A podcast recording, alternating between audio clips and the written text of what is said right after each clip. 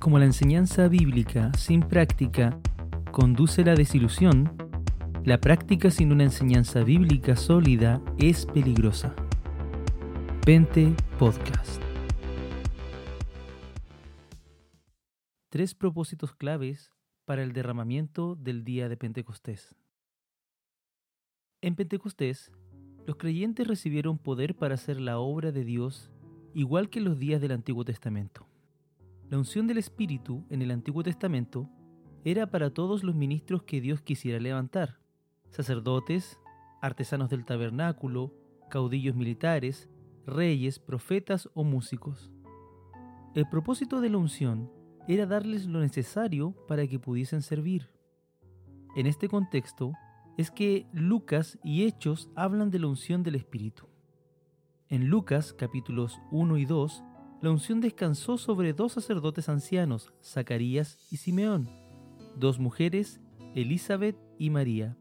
Estas recibieron la unción para concebir milagrosamente y criar a sus hijos. Juan el Bautista fue lleno del Espíritu desde el vientre de su madre para no ser sacerdote como su padre, sino para ser profeta y precursor del Mesías. De igual forma, el centro focal de Hechos de los Apóstoles es la unción que llenó de poder a la iglesia y cambió el mundo. Podríamos decir que el primer propósito de la unción del derramamiento del día de Pentecostés es dar poder a la comunidad cristiana para la misión, para una acción, para una comisión de parte de Dios. En segundo lugar, todos los congregantes, todos quienes son parte de la comunidad cristiana y de esta comunidad en, Pentecostés, son sacerdotes en este nuevo pacto. Desde que Israel comenzó a ser nación, Dios quiso que todo el pueblo se convirtiera en un reino de sacerdotes y una nación santa, según Éxodo capítulo 19, desde el versículo 5 al 6. En el papel sacerdotal quedaban incluidas varias funciones.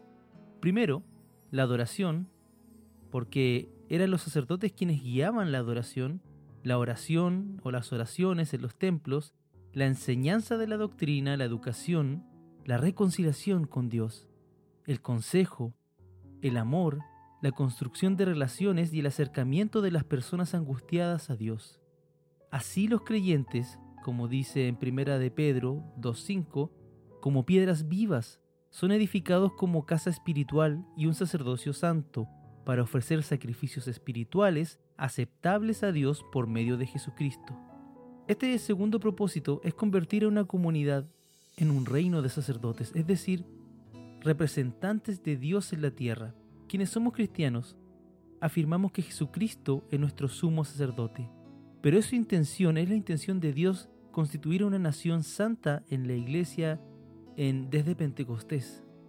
Una nación que pueda establecer relaciones sanas con la comunidad, entre ellos también, que pueda ministrar al necesitado, que pueda eh, llevar la adoración donde quiera que vaya. No hablamos de estar vestidos de sacerdotes así como algunos lo hacen. No, para nada. Hablamos de llevar la presencia de Dios y el servicio cristiano donde quiera que estemos.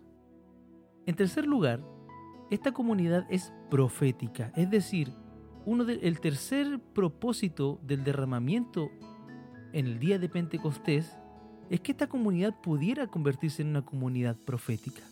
Moisés le dijo a Josué, refiriéndose a, esto, ojalá todo el pueblo de Jehová fuese profeta y que Jehová pusiera su espíritu sobre ellos. Esto está en Números capítulo 11, versículo 29. Joel habló que el Espíritu se derramaría sobre toda carne para que profetizaran. Esto está en, el capítulo 2 de Joel, desde el 28 al 29. También Jesús identificó como profético su propio ministerio. Pedro hizo equivaler la experiencia del día de Pentecostés con el cumplimiento de la profecía de Joel.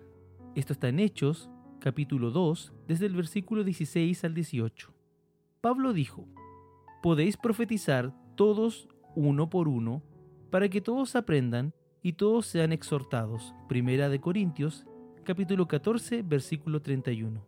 Se ve claramente que uno de los propósitos de la unción en Pentecostés es el papel profético de la iglesia, que trae la presencia de Dios y su poderosa palabra a los pecadores en todas las esferas de la vida humana. Esta comunidad profética se entiende muchas veces como...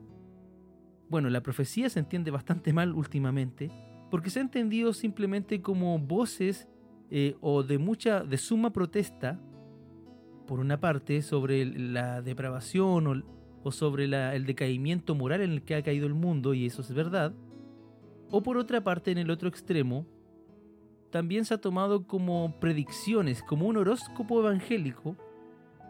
La profecía, la verdadera profecía, siempre nace de las escrituras y partiendo desde las escrituras proyecta la, la voluntad de Dios, proyecta la palabra y la voluntad de Dios para los tiempos en los cuales se vive, en los cuales vive la comunidad profética.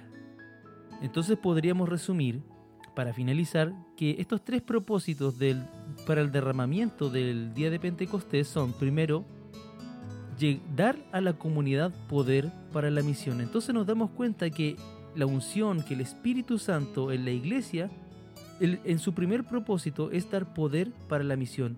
¿La misión cuál es? Ir y predicar, ir y hacer discípulos a todas las naciones. El segundo propósito sería convertir a la comunidad en un reino de sacerdotes, de gente santa, de gente consagrada, de gente que pueda llevar el servicio y la palabra de Dios donde quiera que esté. El tercer propósito sería convertir a esta comunidad en una comunidad profética, una comunidad que tome desde la palabra y voluntad de Dios en el Espíritu Santo un mensaje que, que dé luz en estos tiempos de suma oscuridad.